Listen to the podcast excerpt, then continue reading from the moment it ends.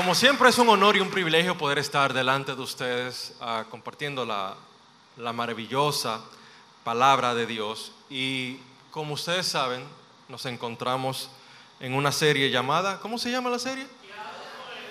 Pues hoy nos toca el segundo mensaje dentro de esta serie que se llama Transformados. Y quiero que pasemos de lleno al, al verso central, Juan 10, 10, que ustedes lo conocen, pero quiero leerlo en la versión Reina Valera contemporánea. Leemos la palabra en el nombre de Jesús. Amén. El ladrón no viene sino para hurtar, matar y destruir. Yo he venido para que tengan vida y para que la tengan en abundancia.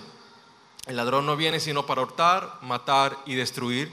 Yo he venido para que tengan vida y para que la tengan en abundancia. De hecho, la versión Reina Valera 60 dice, he venido para que tengan vida y tengan vida abundante o vida en abundancia. Y esto es muy importante porque aquí hay dos conceptos que parecieran ser iguales, pero no lo son. Cuando el Señor dice, yo he venido para que tengan vida, se refiere a darnos la salvación de nuestras almas. Sin embargo, la vida abundante es justamente la expansión de esa salvación en todas y cada una de las demás áreas de nuestras vidas. Y es a este proceso lo que conocemos como santificación progresiva. Y la santificación progresiva tiene como consecuencia lógica la transformación de nuestras vidas. Es decir, se pone en marcha el proceso de ser transformados. Y les tengo que decir algo, es imposible que nosotros podamos ser transformados sin la acción y la obra del Espíritu Santo. No hay forma alguna de que nuestras vidas cambien y cambien para bien lejos del Espíritu Santo. Entonces, en ese sentido, ¿cómo podemos ser transformados por el Espíritu Santo? Justamente acabo de decir que sin el Espíritu Santo esta obra no es posible. Ahora bien, el Señor espera de nosotros que realicemos una serie de acciones que son conocidas como las disciplinas espirituales. Y es muy interesante esto porque el apóstol Pablo dice que nosotros somos colaboradores de Dios. ¿Ustedes saben lo que significa la palabra colaborador? ¿Qué es un colaborador? Uy, buenísima definición. ¿Y qué más? Es alguien que ayuda, que asiste, que participa en algo, ¿no? Entonces, qué interesante que Dios Todopoderoso, Soberano, Rey del Universo, dice que somos sus colaboradores. Entonces, en ese sentido, ciertamente quien inicia la obra de transformación es el Espíritu Santo, pero en esta obra de transformación requiere que hagamos una serie de cosas que, como dije, las conocemos como las disciplinas espirituales. Ahora, es importante destacar que las disciplinas espirituales no son transformadoras en sí mismas.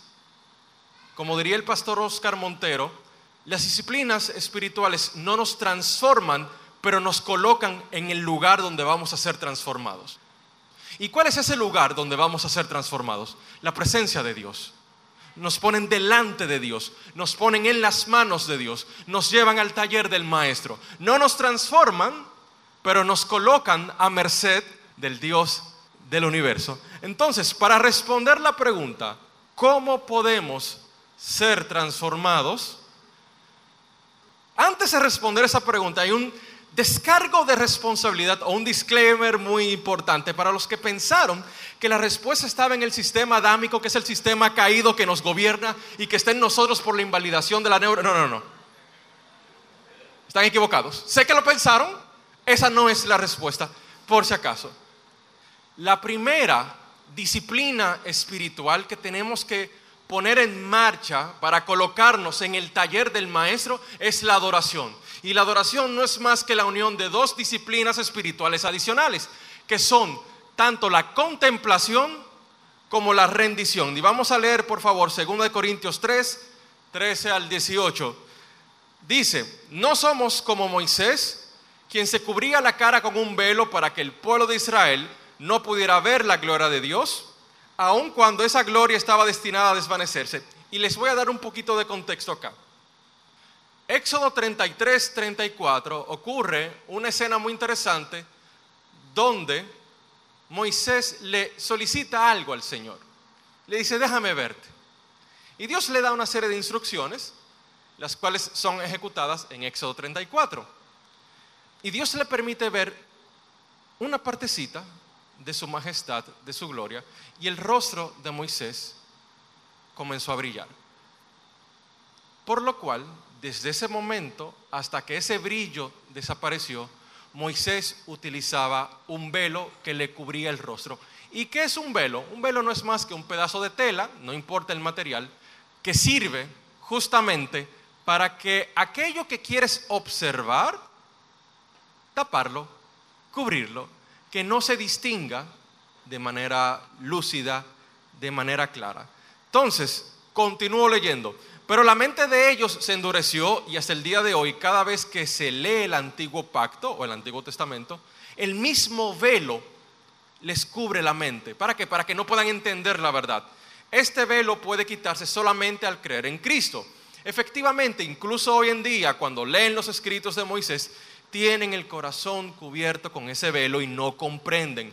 En cambio, cuando alguien se vuelve al Señor, la versión Reina Valera 60 dice, pero cuando se conviertan al Señor, el velo es quitado. Pues el Señor es el Espíritu y donde está el Espíritu del Señor, allí hay libertad. Así que todos nosotros, a quienes nos ha sido quitado el velo, podemos ver y reflejar la gloria del Señor.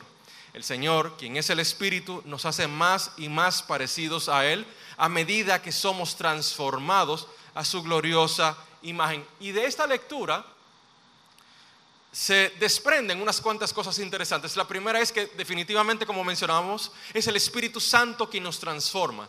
Leemos, el Señor, quien es el Espíritu, nos hace más y más parecidos a Él. Definitivamente quien inicia la obra de transformación es el Espíritu Santo.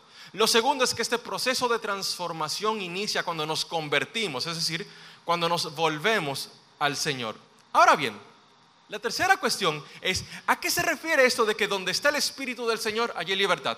Yo no sé ustedes, pero yo que tengo alrededor de 20, mm, 21 años en el Evangelio, siempre escuchaba, hermano, gózate, porque donde está el Espíritu del Señor hay libertad.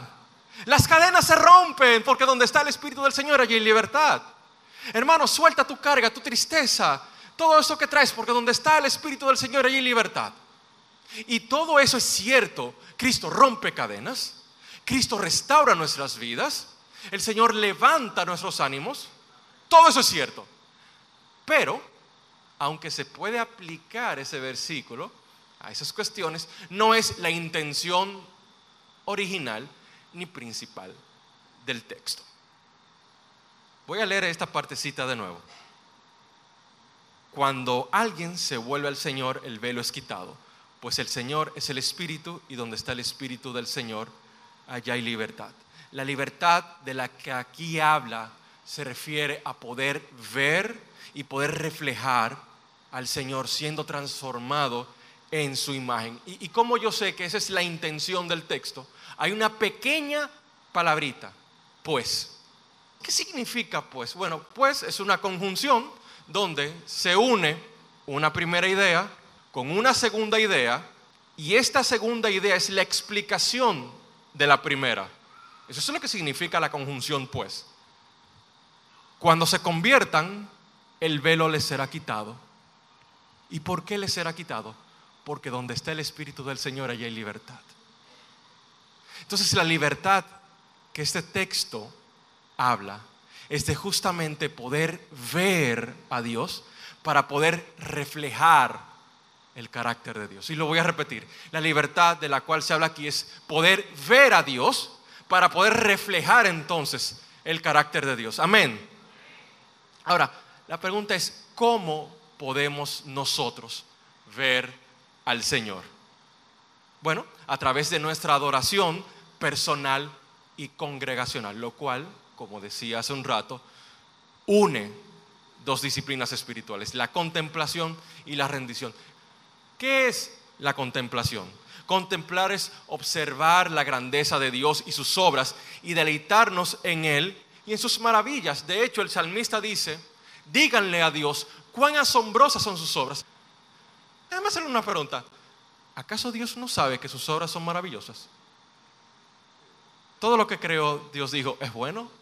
Dios está sumamente consciente de que sus obras son grandes, son poderosas, son maravillosas. Entonces, ¿por qué el salmista nos dice, díganle a Dios cuán asombrosas son sus obras. El salmista nos está dando un código del reino, y sí me permito utilizar la palabra código del reino a propósito, porque justamente aquello en lo que nos enfocamos se magnifica. Una persona que solamente vive quejándose de sus problemas, ¿en qué va a estar pensando todo el día? Una persona que sea agradecida a pesar de las circunstancias, ¿en qué tú crees que va a estar pensando? En la grandeza de Dios, en el control de Dios sobre su vida, en que Dios está ordenando todas las cosas para que obren a bien, aunque en el momento no lo entienda. El salmista nos dice, dile al Señor cuán grandes son sus obras, porque nosotros necesitamos contemplar su persona y su obra en nuestras vidas. Y entonces, ¿qué es la rendición? Rendirse es someter nuestra voluntad a la voluntad de otra persona. Entonces, si unimos esos dos conceptos, ¿qué es adoración? Bueno, te puedo decir que adoración no es cantar una canción lenta. ¿Qué es adoración? Adoración es la manifestación externa de la rendición interna que ocurre al contemplar a Dios y a su obra. De hecho, desde el Antiguo Testamento hasta el Nuevo, todas las palabras que se traducen como adoración tienen que ver con una acción externa que denota una condición interna. Una de esas palabras es proscuneo en griego. ¿Y qué significa proscuneo? Significa hacer reverencia. ¿Y qué es hacer una reverencia? Esto es hacer una reverencia. Pero no solamente se limita a esta acción que acabo de mostrar. También quiere decir inclinarse, arrodillarse, tirarse al piso. Es decir, la genuina adoración que nace en el interior de un ser humano se evidencia a través de acciones externas. Por eso podemos decir que cantar es una forma de adorar. Y miren que no dije cantar canciones lentas. ¿eh? Cantar es una forma de adorar. Levantar las manos es una forma de adorar. Arrodillarnos es una forma de adorar. Diezmar, ofrendar, es una forma de adorar. Orar es una forma de adorar. Ahora bien, ¿por qué ocurre la transformación cuando adoramos al Señor? Porque existe un principio bíblico y es el siguiente, nosotros somos transformados en aquello que adoramos. Y lo voy a repetir, somos transformados en la imagen de aquello que adoramos y no importa qué es eso que adoremos, vamos a ser transformados a imagen de eso. Tres pasajes, que no los voy a leer todos por cuestión de tiempo, pero el Salmo 115 comienza hablando de los ídolos que tienen ojos pero no ven, oídos pero no oyen, boca pero no hablan, manos pero no tocan, pies pero no andan. Y luego dice el verso 8, así como los ídolos son las personas que los hacen y los que confían en ellos. En otra versión dice, así son los que los adoran. Una persona que va detrás de ídolos falsos, espiritualmente está en la misma condición que un ídolo, muerto espiritualmente. Éxodo 33, 34, que lo mencioné por arribita ahorita y ahora sí me puedo detener a decir el contexto bien, bien, bien. Dios le dice a Moisés, mira lo que vamos a hacer. Yo voy a destruir todo el pueblo, a ti te voy a dejar vivo y de ti voy a hacer mi siguiente nación. Y Moisés le responde, ah, Señor, ¿y qué dirán las naciones? Bueno, está bien, los voy a guiar pero yo no entraré con ustedes a la tierra prometida. Oh Señor, por favor, que tu presencia no nos falte. Sí, mi presencia irá contigo. Y Moisés dice, le he pedido dos cosas al Señor y me las ha concedido. Voy por la tercera. Señor, muéstrame tu gloria. Y Dios le dice, bueno Moisés, ¿tú estás seguro de lo que tú me estás pidiendo? ¿Tú estás consciente de aquello que tú me estás pidiendo, que te muestre mi gloria? Que te muestre toda mi grandeza. Sí, Señor, muéstrame tu gloria. Ok, mira lo que vamos a hacer quiero que hagas esto, esto, esto y subas al monte y allí me voy a manifestar a ti. Esto anterior ocurre en Éxodo 33, ahora vamos a Éxodo 34. Efectivamente, Moisés sube al monte, hace los preparativos que el Señor le había encomendado. Cuando Dios se manifiesta, Dios cubre con su mano a Moisés para que no vea su rostro, porque Dios se lo dice a Moisés, quien ve mi rostro muere.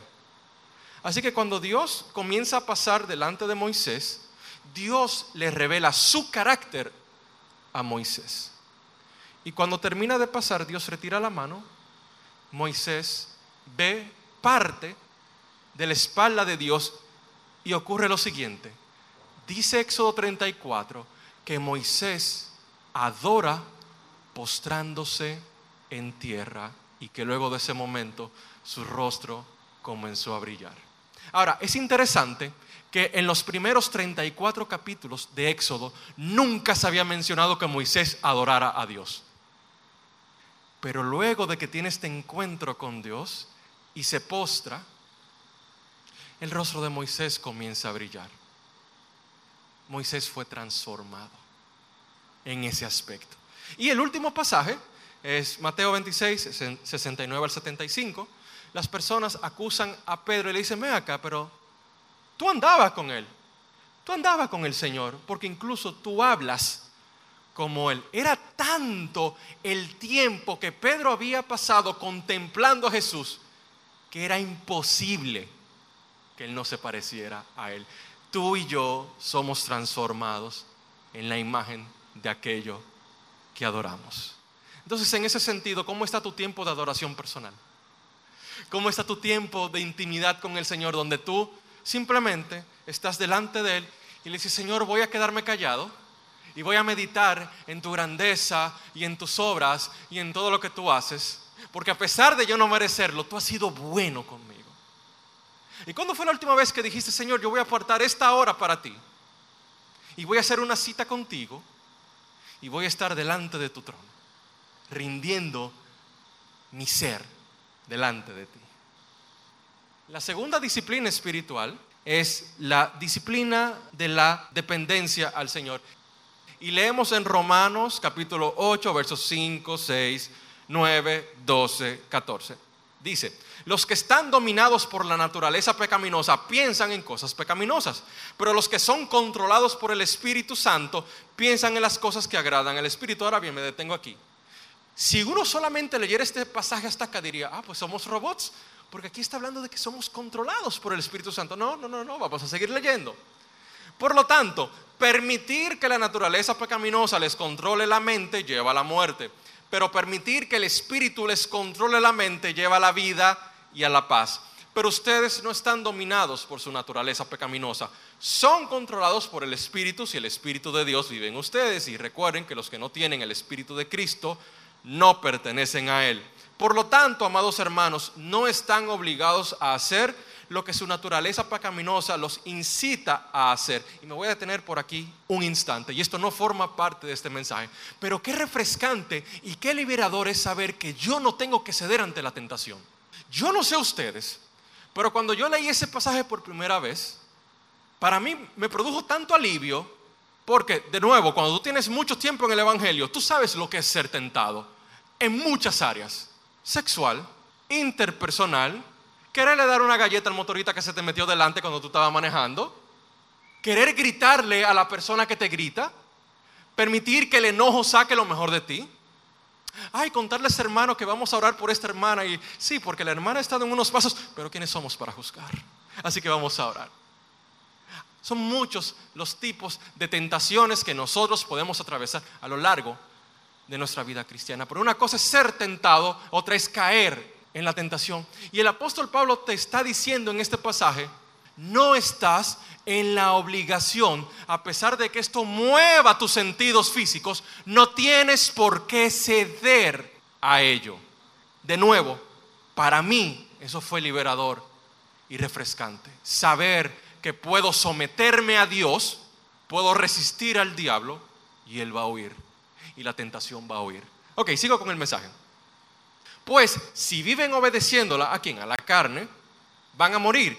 Pero si mediante el poder del Espíritu Santo hacen morir las acciones de la naturaleza pecaminosa, van a vivir, pues todos los que son guiados por el Espíritu de Dios son hijos de Dios. La dependencia a Dios produce como consecuencia lógica obediencia al Señor. Y la dependencia es una decisión que tú y yo tenemos que tomar día tras día. Porque lo interesante es que somos de Cristo, le pertenecemos a Cristo, pero Él está esperando que le entreguemos el control de nuestra mente. De hecho, Pablo lo dice, si ustedes permiten que el Espíritu Santo les controle la mente, de nuevo, somos colaboradores de Dios. Él quiere guiarnos, sí, pero nosotros tenemos que dejarnos guiar por Él. Entonces, ¿cómo nosotros podemos depender del Señor? ¿Cómo podemos entregarle el control de nuestra mente? Teniendo comunión con la palabra de Dios. No hay forma alguna de entregarle el control de nuestra mente al Señor si no tenemos una relación íntima con su palabra. Porque darle el control de la mente al Espíritu Santo significa meditar en la palabra de Dios y ponerla por obra. Significa permitir que su palabra transforme nuestra manera de pensar para poder tomar las decisiones que agradan a Dios. Romanos 12, 1, 2. Les ruego por las misericordias de Dios que presenten su cuerpo como un sacrificio vivo, santo y agradable al Señor, que es su culto racional. No se conforman este siglo, sino que sean transformados por medio de la renovación de su entendimiento para que puedan comprobar la voluntad de Dios que es buena, que es agradable, que es perfecta. ¿Y cómo ocurre esto? Sumergiéndonos en la palabra de Dios. Solo los adictos a la palabra de Dios se vuelven dependientes del Espíritu Santo. Solamente aquellas personas que el corazón se les retuerce si todavía no han tenido un encuentro con las escrituras ese día, solamente esas personas son los dependientes del Espíritu Santo. Solamente aquellos que así como les pica el hambre en la mañana, al mediodía y en la noche, también te pica esa hambre por leer su palabra. Solamente esas personas son las que van a comenzar a realmente depender de Dios. No hay forma alguna de hacer esto si no leemos la Biblia. Y no es coincidencia que cada vez que alguno de nosotros se para aquí arriba, terminamos hablando de la importancia de depender de las escrituras. La tercera disciplina espiritual es andar en el Espíritu. Gálatas 5, 16, 18 dice, por eso les digo, dejen que el Espíritu Santo los guíe en la vida. Entonces no se dejarán llevar por los impulsos de la naturaleza pecaminosa. Fíjense qué interesante. Dejen que el Espíritu Santo los guíe. No dejen que sean los deseos de la carne quienes los guíen. ¿Qué significa esto? Responsabilidad, ¿no? Yo le entrego el control ¿A quién yo le quiero entregar el control? Sigo leyendo. La naturaleza pecaminosa desea hacer el mal, que es precisamente lo contrario de lo que quiere el espíritu. Y el espíritu nos da deseos que se oponen a lo que desea la naturaleza pecaminosa.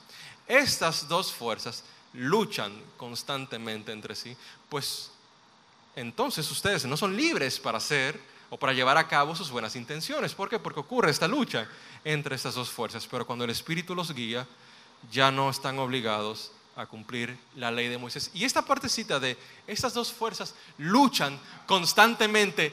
Yo no pude evitar pensar en el enfrentamiento entre Obi-Wan Kenobi y Darth Vader. Pero lo que sí es importante es que ambas personas en este gráfico están de un lado de la fuerza. Está el lado de la luz de la fuerza y está el lado oscuro de la fuerza. Andar en el Espíritu, ¿qué es? Pues les voy a decir algo, no es algo místico, sino que es una actitud que se traduce en acciones sumamente concretas, porque es dejar que el Espíritu Santo tome el timón de nuestras vidas y esto se desprende de la disciplina espiritual que mencionamos anteriormente, la dependencia al Señor. Entonces, en ese sentido, andar en el Espíritu o ser guiado por el Espíritu es como cuando tenemos que ir a un sitio, pero no sabemos cómo llegar. ¿Y qué hacemos? Nos montamos en un carro, prendemos el GPS, introducimos el destino y la ruta, nos aparece. ¿Y qué uno hace cuando uno prende el GPS? Cuando te dice gira a la derecha, ¿qué tú haces? Tú giras a la derecha. Y cuando te dice en 200 metros, mantente a la izquierda, ¿qué tú haces? Te mantienes en la izquierda durante 200 metros. Eso es justamente andar en el Espíritu. ¿Cómo tú puedes conocer las instrucciones para andar en el Espíritu? Sumergido en la palabra y en otra disciplina espiritual muy importante, la oración. No hay forma alguna de que estas instrucciones se estén actualizando constantemente si no estamos conectados a la fuente. De hecho, yo no sé si recuerdan, el último mensaje de la serie de inteligencia artificial que yo hoy estaba eh, predicando ese día, él hablaba de la importancia de mantener el software actualizado, las instrucciones actualizadas. ¿Y por qué es importante mantenernos actualizados con lo que Dios quiere para nosotros, no solamente en su palabra, sino a través de la oración? Juan 3:8. El viento sopla de donde quiere y lo puedes oír, pero no sabes de dónde viene ni a dónde va. Así es todo aquel que nace del Espíritu. Yo lo voy a repetir y por favor, medita, quiero que medites en esto lo más que tú puedas. El viento sopla de donde quiere y tú lo puedes oír ciertamente, pero tú no sabes de dónde viene ni a dónde va. No sabes de dónde viene ni a dónde va. Así son aquellos que nacen del Espíritu. Miren, esto me recuerda, yo creo que la mejor forma de explicar esto es con una anécdota. Yo recuerdo que hace, ah, yo tenía creo que 20, 21 años, y yo tengo 39 ahora, así que imagínense. Un buen amigo de la iglesia en la cual yo me congregaba en aquel entonces me dice, vamos allí. Yo no sé si ustedes tienen familiares en el campo, mi mamá es del Cibao, así que yo puedo hablar con mucha propiedad sobre esto. Pero usualmente en un campo, cuando te dicen vamos allí, ¿cuánto tiempo dura ese trayecto? cuántas Una hora. ¿Quién te dijo a ti? Y sobre todo cuando es a pie. Pues me dice este amigo, vamos allí. Y le pregunto yo, ¿a dónde? No, no, vamos allí. ¿Ok? Nos montamos en una guagua. Comienza a andar. Mira, ¿a dónde vamos? Te preocupes, no te preocupes. Y bueno, nos mantuvimos hablando en todo el camino. Señores, llegamos a Pantoja. Pero no cualquier parte de Pantoja.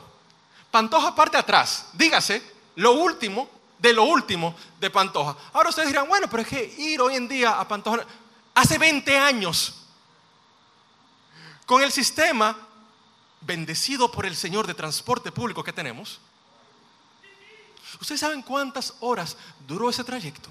Ustedes no me lo van a creer. Yo no sabía a dónde yo iba. Solamente alguien me dijo, vamos allí. Los que nacen del Espíritu son como el viento. No sabes de dónde vienen, ni sabes a dónde van. Y por eso es sumamente importante mantenernos en comunión a través de la oración. Porque vamos a ser guiados solamente por la dirección divina. De hecho, un pensador contemporáneo diría una frase parecida a esta. No existe manera certera alguna que nos permita saber de antemano qué nos va a deparar el mañana. Y, y, yo lo estoy parafraseando porque yo creo que él lo diría de la siguiente manera. No se sabe dónde tú vayas a parar, pero Ustedes recuerdan este ejemplo del GPS que les puse ahorita de, sabes el destino, pero no te sabes la ruta, simplemente prendes el GPS y listo. Ok, andar en el Espíritu es ni tener la ruta, ni tener el destino. Confiar en un, vamos allí, simplemente. Entonces, en ese sentido, tú y yo quizás no sabemos hacia dónde nos dirigimos. Dios sí lo sabe. Y sus instrucciones te van a llevar a ti y me van a llevar a mí a puerto seguro. ¿Cuál es la ruta? La ruta no nos toca saberla. Lo que sí nos toca a nosotros es dejarnos guiar por el Espíritu Santo. Y esas instrucciones, como he dicho, se reciben en nuestro tiempo de oración y en la lectura de la Biblia. Muchas veces nosotros oramos, Señor, ¿cuál es tu voluntad para mi vida? Adivina. su voluntad para tu vida está en la palabra, porque la voluntad de Dios para ustedes es su santificación, porque la voluntad de Dios para ustedes es que den gracias en todo tiempo, porque la voluntad de Dios, y les puedo seguir citando distintos versículos, hagan, el experimento, abran cualquier versión de la Biblia en YouVersion o en cualquier aplicación que ustedes usan y coloquen voluntad y Dios en el buscador, a ver si no les va a aparecer la voluntad de Dios para nuestras vidas. Eduardo, pero para las cosas que son más puntuales como qué trabajo escoger si tengo dos ofertas, oración. Señor, ¿qué debo tomar? Porque a veces dejamos que se nos llenen los ojos porque me están ofreciendo más dinero en uno. Y mire, quizás donde Dios te quiere abrir puerta es en el que te paga menos, pero que te va a traer más paz, pero tú no lo sabes. Pero Dios sí lo sabe. Entonces, en ese sentido, ser transformados por Dios es directamente proporcional a qué tanto andamos en el Espíritu. Cuando tú le dices, sí Señor, guíame, y el tiempo comienza a transcurrir y ves que Dios te está llevando, a un recorrido donde estás creciendo espiritualmente y maduras emocional y mentalmente y puedes decir, wow Señor, ciertamente he tenido vicisitudes, ciertamente las olas del mar se han levantado, pero tú has seguido el mando del timón de mi barca y no has dejado que mi barca se hunda. Qué bueno tú eres. Entonces, para recapitular, hablamos de la vida abundante que el Señor nos vino a traer y que esa vida abundante es la expansión de la salvación en cada área de nuestras vidas, lo cual se conoce como santificación progresiva y pone en marcha la transformación de nuestro ser. Dijimos que es imposible que ese proceso de santificación progresiva ocurra sin la intervención del Espíritu Santo. Ahora bien, el Señor requiere que colaboremos, no que nosotros iniciemos la transformación, porque eso le toca a Él, sino que colaboremos a través de las prácticas de las disciplinas espirituales que en sí misma no nos transforman, pero que nos colocan en el taller del maestro, nos colocan en las manos de Dios. Y la primera disciplina que hablamos, que son muchas más disciplinas, pero eso es solamente hablar de disciplina espiritual, es su propia serie. La primera es la adoración, que es la manifestación externa de una rendición interna que ocurre al contemplar a Dios. La segunda es la dependencia del Señor, la cual sucede teniendo una comunión con su palabra. Y la tercera es andar en el Espíritu, que es permitir que el Espíritu Santo tome el timón de nuestras vidas, dejar que nos guíe, que controle nuestra mente. Y lo hacemos a través de la Biblia, pero también a través de la oración. Para terminar, quiero hacerte una pregunta.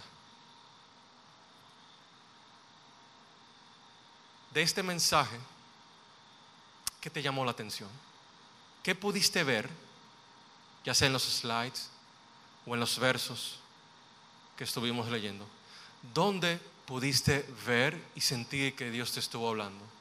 ¿Es quizás en, en la parte de mejorar tu tiempo íntimo con Dios? ¿De rendirle cada área de tu vida? ¿De contemplar su grandeza y su obra más que los problemas del día a día? ¿Es en acaso el reto de tener una relación con su palabra para poder depender más de Él? Quizás porque has estado tomando decisiones en tu sabiduría humana y has estado cometiendo error tras error tras error y piensas solamente es una mala racha cuando realmente es algo que Dios ha permitido para hacerte entender que no estás dependiendo lo suficiente de Él. Y quizás la falta de dinero o el problema en el trabajo o la disyuntiva con tu pareja te ha hecho perder la paz y perder la calma. Y Dios te dice, si tú dependes de mí, verás cómo mi gloria se manifiesta sobre esa situación, pero primero tienes que depender de mí. O quizás, quizás, donde Dios te ha retado hoy es en andar en el Espíritu. Es decir, Señor, yo quiero tener todas las cosas tan planificadas que si algo se sale de mi control, pierdo la calma. Y se me olvida que yo he nacido del Espíritu, que yo no sé hacia dónde voy, pero tú sí sabes hacia dónde voy y que tú sí me puedes dirigir. ¿En qué área Dios te habló? Y quiero que te pongas de pie, por favor. Y quiero que inclines tu rostro y te tomes unos minutos para hablar con el Señor y que te puedas rendir hoy delante de Él. Ese es tu tiempo con Dios.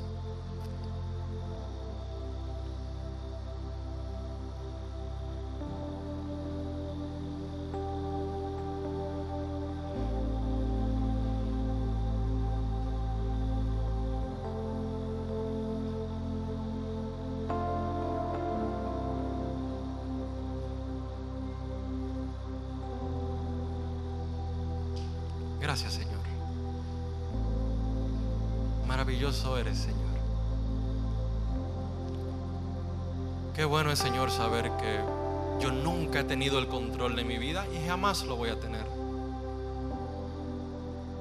Tú sí siempre has tenido el control de mi vida y de cada circunstancia. No porque tú estés micromanejando cada evento que pudieras hacerlo porque tú eres rey soberano sino porque tú ordenas todas las cosas para que juntas nos ayuden a bien. Pero Señor, yo sé que no tengo forma de llegar a saber esto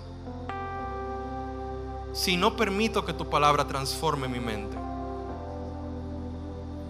Si no te digo, Espíritu Santo, toma el control de mis pensamientos, porque he estado tan afanado con lo que ocurre en este mundo que a veces siento, Señor, que mi fe se está ahogando. Espíritu Santo, como dice la palabra del Señor, toma el control de mi mente. Toma el control, por favor, de la mente de cada uno de nosotros. Yo tengo la opción de dártelo a ti o cederle el control a los deseos de mi carne. Yo elijo dártelo a ti, Señor. Aunque falle, aunque tropiece, aunque me resbale, te sigo dando a ti el control de mi mente. Ayúdame, pues, a tener una relación viva con tu palabra. Que yo entienda que ella es vida y que me puede transformar por tu poder. Padre, ayúdame como hijo tuyo a mejorar mi tiempo íntimo contigo. Ayúdame a ver tu grandeza, a contemplarla y que esta expectación santa se produzca en mí de tal manera que yo tenga que inclinar mi cuerpo porque ya he inclinado mi corazón ante ti. Y que sea en mi casa, sea en el trabajo, sea aquí en tu congregación, yo pueda levantar mis manos rindiendo el corazón a ti. Que yo pueda realmente deleitarme en ti, Señor. Que yo pueda mirar al Hijo de Dios sentado a la diestra del Padre, dándome su aprobación. No porque sea perfecto, sino porque tu sangre me lava y me limpia de todo pecado y de todo mal. Quiero, Señor, que, que nos ayudes Así como escuchamos las instrucciones de un GPS, que no es más que inteligencia artificial, y no las ponemos en duda, sino que simplemente las ejecutamos porque sabemos y tenemos la certeza de que nos va a llevar a nuestro destino, que tengamos la certeza y la seguridad de que mientras estemos en ti, tú nos vas a llevar, tú nos vas a guiar, tú nos vas a guardar tú nos vas a proteger. Ayúdame a escuchar tu voz en la intimidad. Ayúdame a escuchar tu voz a través de tu palabra. Ayúdame a escuchar tu voz a través del, del consejo del hermano, del amigo. Ayúdame a dejarme guiar por ti, Señor. Tú me pides que me rinda, me rindo a ti. tú me pides que colabore, colaboro contigo. Ayúdame a hacerlo, Señor, porque yo en mis fuerzas no puedo hacerlo solo. En el nombre de Jesús. Dios te bendiga.